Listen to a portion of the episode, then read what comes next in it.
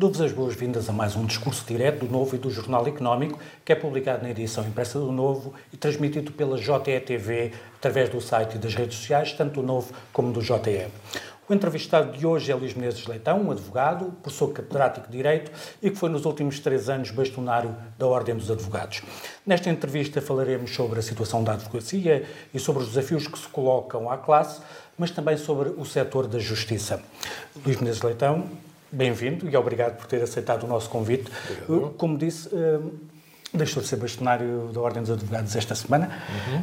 Como é que avalia este mandato, que foi um mandato atípico por causa da pandemia, foi sui generis e obrigou a um esforço e a outras decisões uhum. que não estavam planeadas? Sim, e, e efetivamente nós, eh, infelizmente, neste mandato não tivemos claramente condições para uh, executar o programa que tínhamos proposto aos colegas, porque tomámos posse a 14 de janeiro e logo a 11 de março dá-se uh, consagração ou declaração pela Organização Mundial de Saúde da Covid-19 com pandemia mundial. Portanto, isto tem...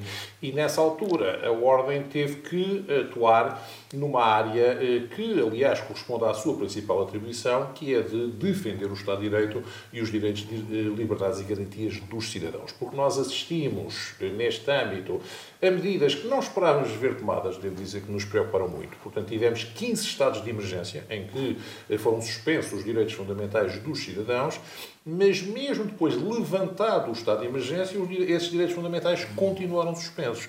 E continuaram suspensos de uma forma claramente ilegal e inconstitucional, que foi através de resoluções do Conselho de Ministros, Sim. que nunca poderiam eh, dispor em matéria de liberdades e garantias, e muito menos restringir ou suspender direitos dos cidadãos, como aliás acabou eh, por ser decretado pelo Tribunal Constitucional. Nós, de facto, eh, fomos obrigados a apoiar os colegas relativamente a intervenções que tomaram, designadamente no quadro do habeas corpus, e também tomar posição pública quanto a todo esse tipo de situações, em alguns casos inclusivamente, que até prejudicavam bastante os advogados, eh, uma vez que estavam a ser impedidos de eh, defender os direitos dos seus constituintes. Eh, felizmente, a situação foi evoluindo de forma positiva, mas foram praticamente dois terços do nosso mandato colocados nessa situação de, de, de pandemia. Logo a seguir, no entanto, em 24 de fevereiro de 2022, dá-se a situação da guerra na Ucrânia, que também causou um fenómeno a que nós não assistíamos desde os anos 40, foi uma vaga de refugiados, eh, de cidadãos ucranianos, eh, que fugiram do seu país em consequência dos bombardeamentos.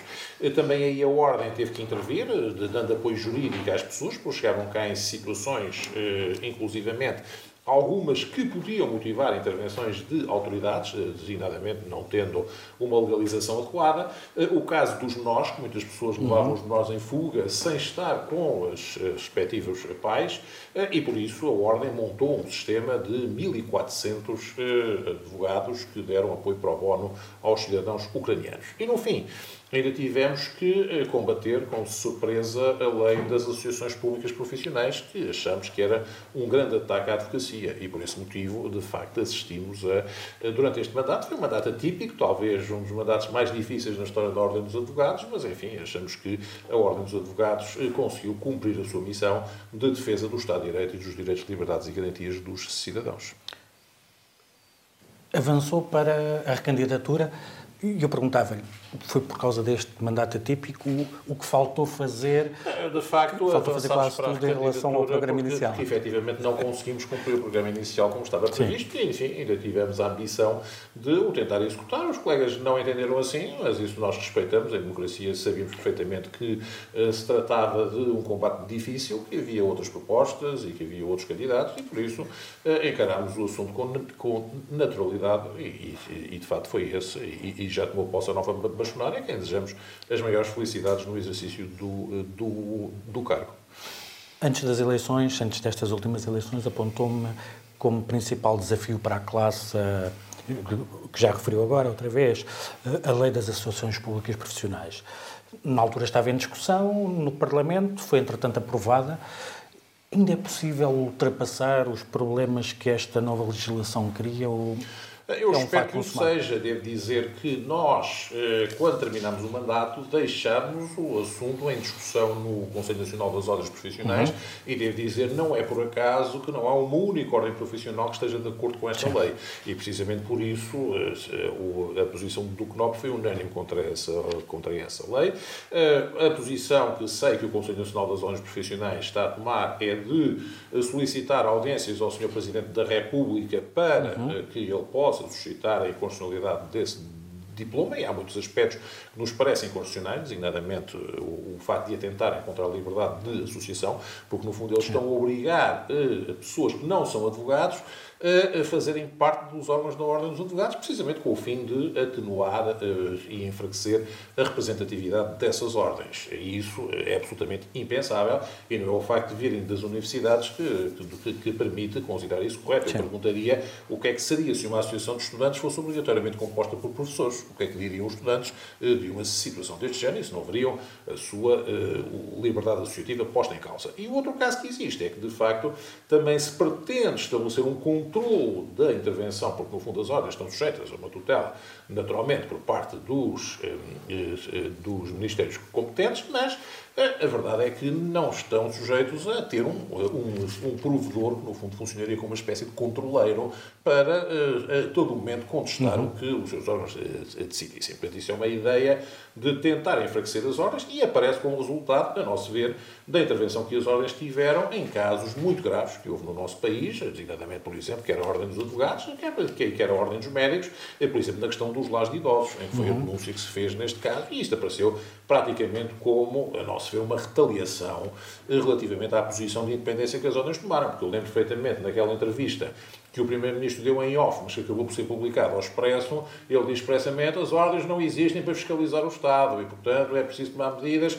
E logo a seguir surgiu, de facto, este projeto de lei das ordens profissionais e, por isso, foi visto claramente como uma tentativa de eh, terminar eh, com a independência que as ordens têm, mas que é essencial para a defesa dos direitos e interesses dos destinatários dos serviços, porque se uma ordem não puder ter uma posição diferente, por exemplo, da ordem dos advogados, relativamente ao Ministério da Justiça ordem, ou da Ordem dos Médicos, relativamente ao Ministério da Saúde, naturalmente que os destinatários de serviços não estão adequadamente defendidos. Além da, além da verificação da constitucionalidade desta legislação, há, há outras ações que uma ordem, como a Ordem dos Advogados ou Ordem dos Médicos possa, possa iniciar para, para fazer retroceder o processo, para pressionar de alguma forma. Repara, há sempre ações. Que esteja temos... no âmbito da ordem e não, certeza, por exemplo, no, no âmbito dos sindicatos. Com certeza. Nós, eh, eu acho que em caso algum a posição da ordem se pode confundir com o papel sindical. Não é essa, o nosso, eh, não é essa a tarefa das ordens e não deve ser essa a posição a ser assumida. Eh, o que não é precisamente por isso é que desde o início, aliás, um dos problemas que a lei tinha e que essa parte, por acaso, acabaram por recuar, é que pretendia que a posição das ordens fosse só representar os profissionais e já não os interesses dos destinatários de serviços. Isso a lei queria retirar, acabou por não retirar, precisamente porque enfim, acabaram por perceber que estavam a dizer que queriam acabar com o corporativismo, mas queriam tornar as ordens mais corporativas, que era, no fundo, a posição, no fundo, queriam enfraquecer a posição de independência que as ordens tinham. Queriam e querem. Eh, mas um, a forma correta, de meu ver, de fazer isso é, no fundo, chamar a atenção, quer para os parlamentares, quer precisamente para o resultado que vai dar, porque se esta lei vier a ser aprovada, o resultado vai ser muito negativo. Eu devo lhe dizer com toda a franqueza que eu tenho dúvidas. Eh, eh, já hoje é difícil encontrar muitas vezes pessoas que se candidatem aos órgãos da Ordem. Sim. Eu tenho dúvidas que as pessoas, por exemplo, naquele órgão de supervisão que querem instituir, eu tenho dúvidas que haja candidatos a esse órgão, porque tem logo o primeiro problema, é que se alguém quiser organizar uma lista esse órgão de supervisão que inventaram, é que, não, é que pode organizar a lista, mas não pode presidir um órgão.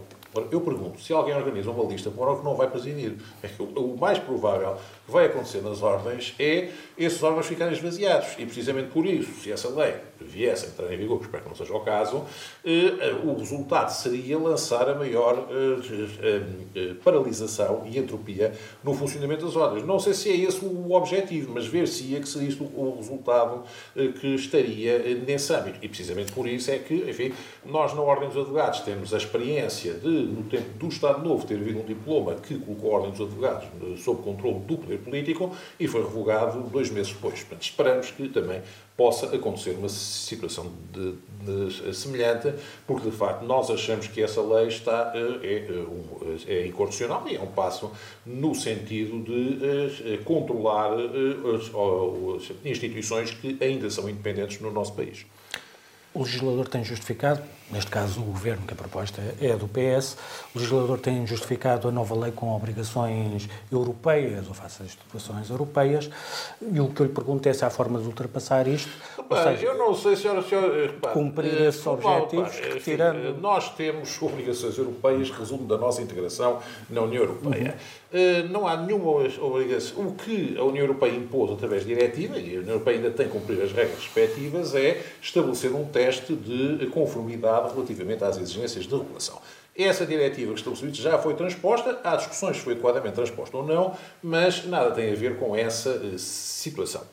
O que, efetivamente, Uh, o Governo fez, e está a fazer isso desde 2018, uh, foi a Autoridade da Concorrência, chamou cá ao CDE para fazer propostas relativamente à reforma das ordens, entendendo, no fundo, por iniciativa da Autoridade da Concorrência, o CDE toma uma posição, mas foi a pedido da autoridade que, da, da, concorrência que a tomou.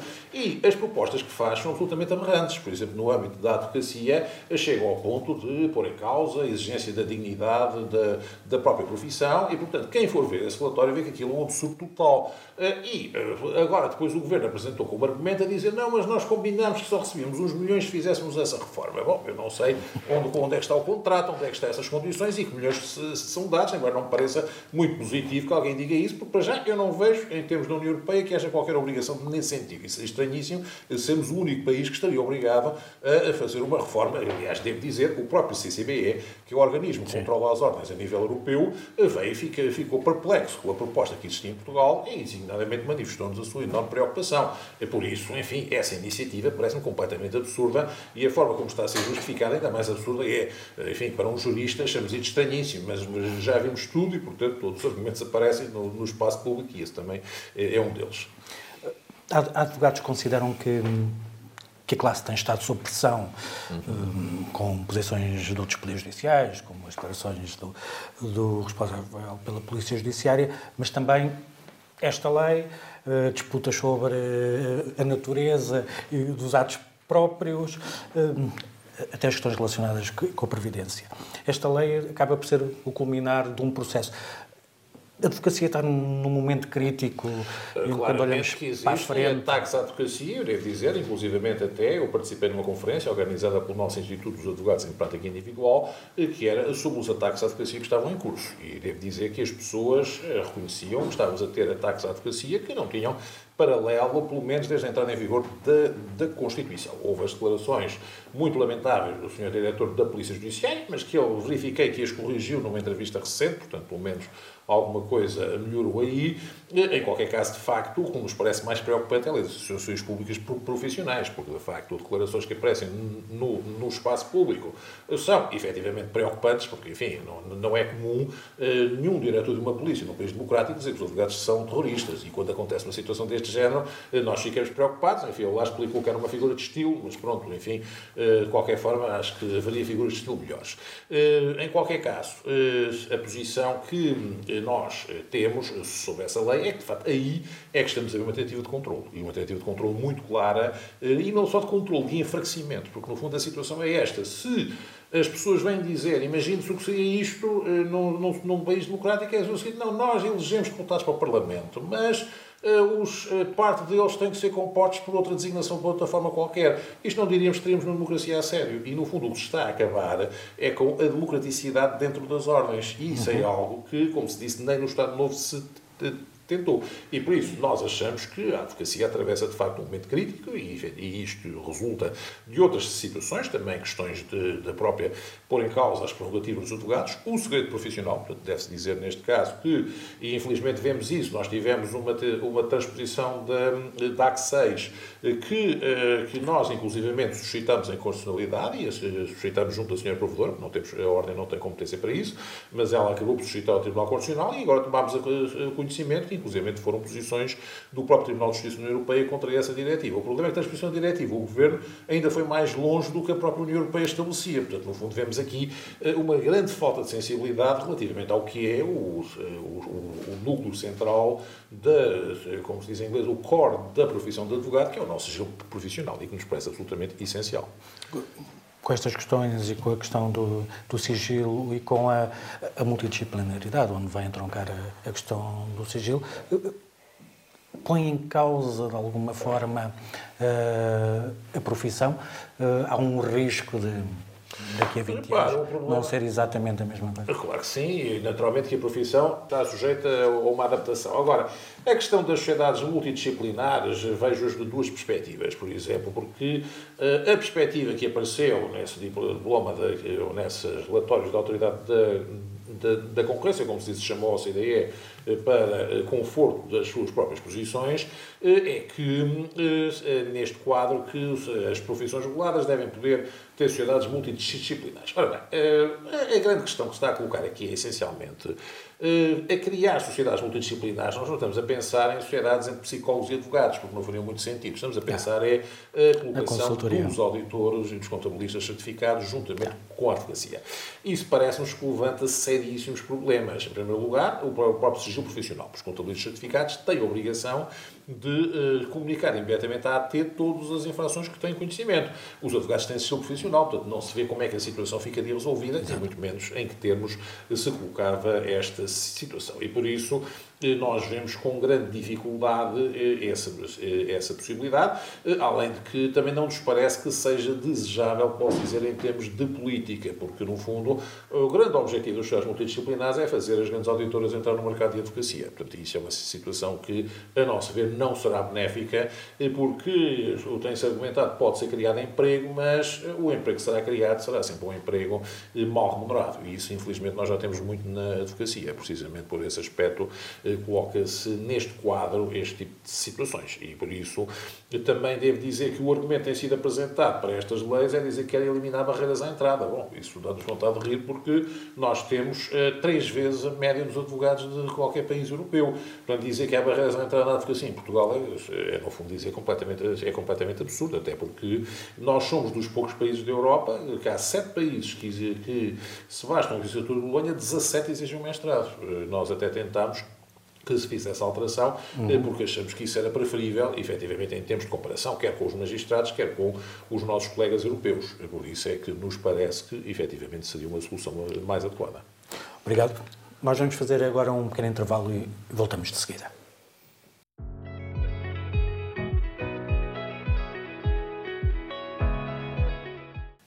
Estamos de volta com a entrevista a Luís Menezes Leitão. Falemos agora sobre justiça. Antes, uma, uma pergunta intermédia entre a advocacia e a política. Quando ouvimos os candidatos a bastonários para as últimas eleições da Ordem dos Advogados, a sensação que temos é que a grande maioria das questões que se colocam são questões que não dependem dos advogados, dependem do poder político, hum, como o acesso ao SAT, hum, a forma como são remunerados, o enquadramento, como, como se exerce hum, a profissão. Eu que lhe pergunto é de que, de que ferramentas é que os advogados dispõem para, para enfrentar um, um agente que é determinante no mercado, tanto que todas as propostas passam por aí, como o Estado, e que tem um poder tão absoluto. É possível, ou, ou corremos o risco de as propostas serem um bocadinho um caderno de intenções que têm que ser validados pelo poder político? Não, com certeza que há muitas propostas que dependem efetivamente do, do poder político, mas elas são essenciais relativamente à melhoria da condição do advogado e por isso é normal que numa campanha eleitoral os candidatos façam as propostas dizendo que procurarão, junto do poder político, conseguir resolver determinada situação. Se conseguem ou não, isso eh, nós temos naturalmente dúvidas a esse respeito, mas eh, podemos esforçar-nos por tentar. Há medidas que são mais fáceis do poder Sim. político ceder fazer do que outras e por isso, natural, mas naturalmente que há sempre essa perspectiva de apresentar a proposta e, o, e, e, e corresponde a convencer os colegas de que de facto estão em condições de eh, levar o poder político a tomar as medidas que propõem. Portanto, e isso não nos parece que haja qualquer problema a esse respeito. Eh, eh, naturalmente que os advogados sabem o que é que depende efetivamente do bastonário e do Conselho Geral, que é eleito, e o que é que depende efetivamente do, do Governo e do Parlamento, em muitos casos, e que depende de, de se fazer o, o convencimento relativamente a esses órgãos de soberania. Olhando para a Justiça, do seu ponto de observação, com as responsabilidades que teve, como advogado há muitos anos que é, quais são os principais problemas que podemos identificar? São de política ou são de recursos? Eh, são dos dois. Eh, primeiro, eh, começa, repara, a política é também um problema de afetação de recursos. Portanto, isso é a questão que se coloca aí. De decisão. Nós temos, muitas vezes, e isso eu vejo isso como, como um problema, o facto de termos um Ministério da Justiça que tem muitas receitas próprias. E, precisamente por isso, é tratado, uma certa, como um parente pobre com o Orçamento de Estado, que não faz o investimento adequado e precisamente por isso muitas vezes vemos, ainda recentemente o senhor João, eh, o Sindicato Oficiais de Justiça se queixou disso, é que eh, aparecem praticamente dois governos em que o Ministro, eh, o, o Ministro da Justiça, ou a Ministra, como tem sido nos últimos anos, diz sempre que é o Ministro das Finanças é que não deixa fazer aquilo e, portanto, ficamos sempre, e eu também ouvi esse discurso várias vezes, de que não, isso depende do Ministro das Finanças, e eu próprio reuni com o Ministro das Finanças, tentando resolver algumas questões a este propósito, porque, de facto, essa situação situação uh, ocorre com muita frequência uh, e é uh, efetivamente um problema uh, nessa questão de recursos. O, qual, qual, é o problema essencial a nosso ver? Em primeiro lugar, para que a justiça funcione é preciso que os cidadãos lhe tenham acesso. E hoje em dia não têm. Isso é que parece Sim. muito grave, porque efetivamente nós temos um sistema de acesso ao direito, mas a ele só têm acesso os indigentes. Portanto, praticamente é impossível. Sim. Alguém que tenha um bem que seja, mesmo que seja reduzido de valor, raramente consegue ter acesso ao, eh, ao acesso ao direito. Os, eh, e os muito ricos conseguem pagar as elevadas custas judiciais. Portanto, o que significa que temos uma justiça para muito ricos e muito pobres. Temos a classe média completamente expulsa dos nossos tribunais. Isso uhum. é um problema absolutamente dramático e, por isso, a nosso ver, as custas judiciais tinham que ser rapidamente reduzidas, e há muitos anos que se fala disso, mas a perspectiva que está a ser tomada é completamente errada, que, no fundo, passa por uma certa ideia de liquidação dos próprios tribunais, porque nós vemos... Sistemas paralelos. Não, exatamente é isso mesmo, porque quando nós vemos eh, posições que estão no programa do Governo, que apareceram agora neste último programa, mas que já estavam em 2019 e, portanto, foi praticamente um copy-paste que foi feito, apesar da Ministra ter mudado. Eh, e o que verificamos é que, por exemplo, o que se propõe são os julgados de paz e propõe-se julgados de paz para casos como as partilhas e a regulação do poder paternal, bom, nós ficamos perplexos, porque isto, no fundo, dá a ideia que as pessoas não conhecem a intensidade dos litígios que existem eh, nessas áreas, nas partilhas, no, eh, nas, na situação dos menores, e que são completamente impossíveis de resolver nos julgados de paz. E, portanto, a ideia que se vai criando é, no fundo, de afastarmos dos nossos tribunais todos os litígios são verdadeiramente decisivos. E, de facto, aí há, há uma justiça muito barata, mas o problema está é que não é uma justiça que tenha nem sequer a qualidade, nem sequer a capacidade de se impor nos termos que tem um tribunal em termos eh, normais. Eu, por exemplo, eu como advogado raramente utilizo os julgados de paz e por isso eh, procuro sempre nos tribunais utilizar essa situação.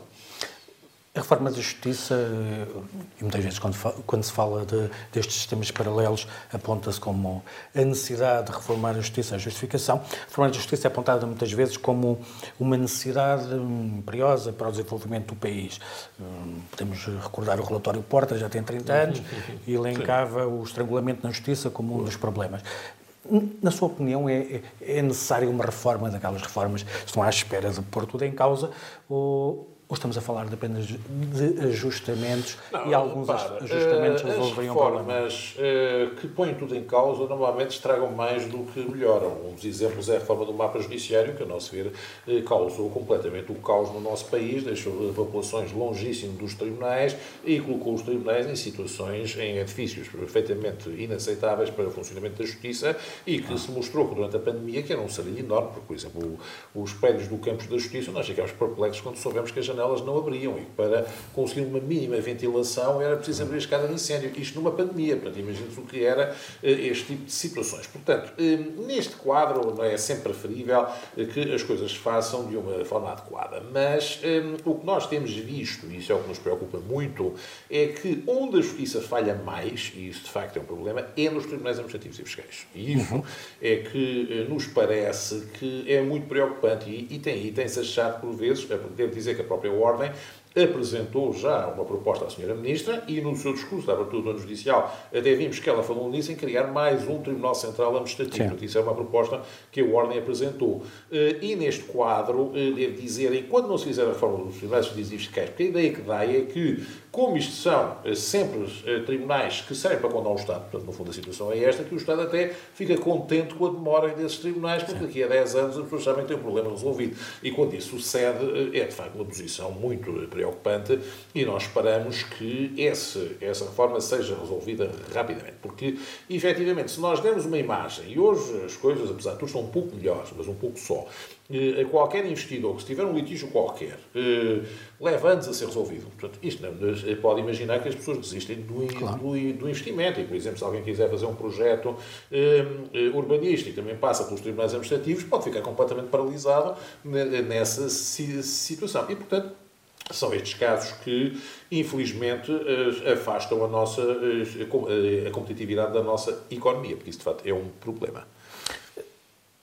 Mesmo assim, nós, nós ouvimos sempre falar da necessidade da reforma da, da Justiça. E o que eu lhe perguntava é se a classe política tem alguns pruridos em abordar questões relacionadas com a justiça. Nós, nós temos assistido a utilização muitas vezes do chavão que é a justiça ou que é da justiça, a política o que é da política, eh, mas no fim do dia eh, o edifício judicial eh, rege por decisão política. Há algum prurido do legislador em abordar os temas relacionados com a política num, seja na afetação de, dos recursos, seja no aprimorar não, nós o edifício. que, ao, ao, contrário do que se diz, nós temos sérios problemas de separação de poderes no âmbito da nossa justiça. Pode-se dizer, por exemplo, no Conselho Superior de Magistratura, o Greco Sim. já criticou o facto de haver uma maioria de não magistrados nesse Conselho, e que isso portando uma situação respectiva.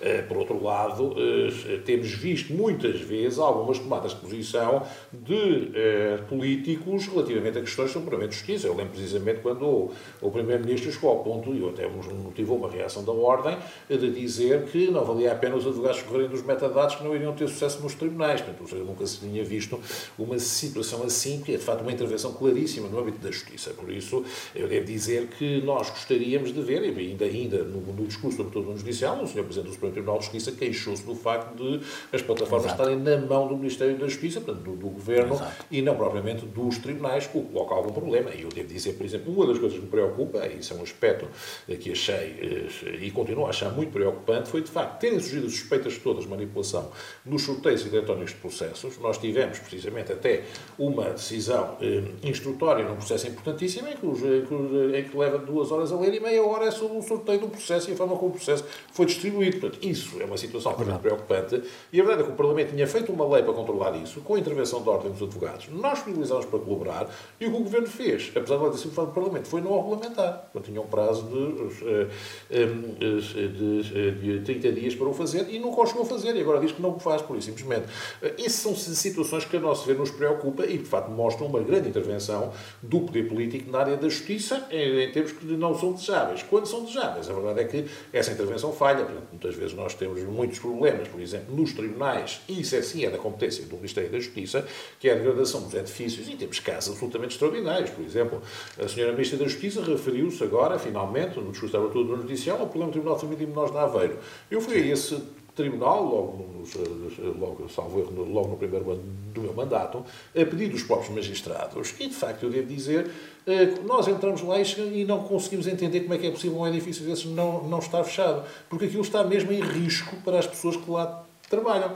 E ainda agora tivemos dois casos, que ainda recentemente me referi numa crónica, em que eh, em Mogador, portanto em Bragança, onde é, é muito frio, foi reduzida a potência do contador e as pessoas já não conseguem eh, ter aquecimento no, no nosso tribunal. E aqui no Passo da Justiça, que é aqui ao lado, uh, diz, uh, além de não funcionarem as gravações, uh, os elevadores não estão a, só havia um elevador a funcionar e as pessoas diziam que era preciso saltar para que o elevador se, se, se pusesse a andar. Portanto, quando nós temos uh, os, os, os, tribunais e o que se passa, e precisamente as casas de banho, se alguém for ver as casas de banho do, do Palácio da Justiça, a maior parte delas está fechada. Uh, portanto, uma situação muito grande em termos de utentes de serviços públicos. E por isso, nós eh, a nosso ver, nós não podemos ter um discurso de dizer que estamos no admirável mundo novo das da transição digital. Aliás, eh, já houve um, um colega meu, professor universitário, que dizia que as novas tecnologias são mais velhas que os meus alunos. E, portanto, neste caso aqui, eh, colocando nesta situação, estamos a fazer o discurso de sempre da transição digital e temos os edifícios completamente degradados e sem condições de funcionamento. E, por isso, as pessoas não vivem dentro dos computadores. Nós temos que cuidar um pouco mais do, do nosso edificado no âmbito da justiça. Acha que há essa percepção de, de degradação física, até Tudo pelos edifícios, mas também de, do serviço. Repare, que, quando as pessoas trabalham em edifícios completamente degradados, quando, por exemplo, se houver uma, uma chuva e é preciso pôr, pôr bolos, as pessoas não conseguem trabalhar nessas condições. Portanto, é evidente que as, eh, as condições de trabalho degradam-se, se, torna-se um mau ambiente de trabalho eh, e depois nós, eh, ficamos com funcionários desmotivados, magistrados desmotivados e os advogados, quando vão aos julgamentos, também se confrontam com esse tipo de situações. E isto é, de facto, algo que, a nosso ver, nos deixa muito preocupados e devia motivar maior atenção por parte dessas, de quem tem responsabilidades nesta área, porque nós vemos, e e temos visto muito pouco que se pode fazer. Porque, por exemplo, quando nós temos uma denúncia, eu tive várias vezes isso como bastonário, nós denunciávamos ao juiz da comarca as queixas que os advogados tinham. Eh, o juiz da comarca dizia que a responsabilidade era do Ministério, já tinha falado com o Ministério. O Ministério não dava resposta. E, entretanto, ficávamos muitas vezes caso, sem, sem, eh, Há várias pessoas para quem contratar, mas pouca gente a decidir. E, e, e, no fim acaba tudo por dizer que é o Ministro das Finanças que não disponibiliza as verbas e que sem as verbas não se consegue fazer nada. Portanto, o, que não deixa de ser verdade, mas não deixa de ser preocupante esse tipo é. de enquadramento. E que não resolve o problema. Para terminarmos, eh, esteve 12 anos a representar a classe no Conselho Regional, Conselho Geral, como bastonário. Vai voltar a desempenhar esse papel este é um capítulo encerrado da sua atividade? pois é difícil responder uh, neste momento. Uh, nos próximos três anos, obviamente, não desempenharem papel nenhum uh, e, em princípio, a ideia que existe quando se terminam estas funções é que isto é um ciclo encerrado. Portanto, ou seja, agora costuma-se dizer que nunca ninguém dirá que nesta água não beberei e, portanto, não vou fazer projeções para o futuro. Agora, de facto, enfim, em princípio, as 12 12 anos da minha vida dedicada à ordem, são muitos anos, efetivamente. Devo dizer que tive muito gosto em, em, em indicar uma ordem, tive muito gosto em estar em todos os lugares em que estive. Eh, foi para mim uma honra representar os, os colegas e representar os advogados, apesar das dificuldades que existiram neste mandato. Eh, mas, eh, como disse no meu discurso de despedida, vivemos tempos interessantes, costuma-se dizer, os chineses dizem que é uma maldição, mas que do nosso lado achamos que foi um desafio e, que, e, e, e, e do qual gostamos de desempenhar. Pode ser seduzido pela política? Enfim, eu quando estive na Ordem estive a fazer políticas, eu sou militante partidário, mas, mas, mas sou militante de base e, portanto, não tenho neste momento nenhum, nenhum projeto em curso. Neste momento já tenho muita atividade como, como advogado, como também presidente da, Associação de Proprietários, que continua a ser, e, e também como professor universitário, que, que, nunca deixei os meus alunos, eh, de estar junto dos meus alunos, mesmo durante sempre que exerci funções na Ordem. Luís Menezes Matão, muito obrigado, foi um prazer. Obrigado. Agradeço, agradeço, também a quem nos acompanhou desse lado. Esta entrevista pode ser lida na edição impressa do novo, do novo semanário de 14 de janeiro e continuará disponível em novo.pt e em jornaleconómico.pt, onde poderá também ficar a par da atualidade. Obrigado, até uma próxima oportunidade.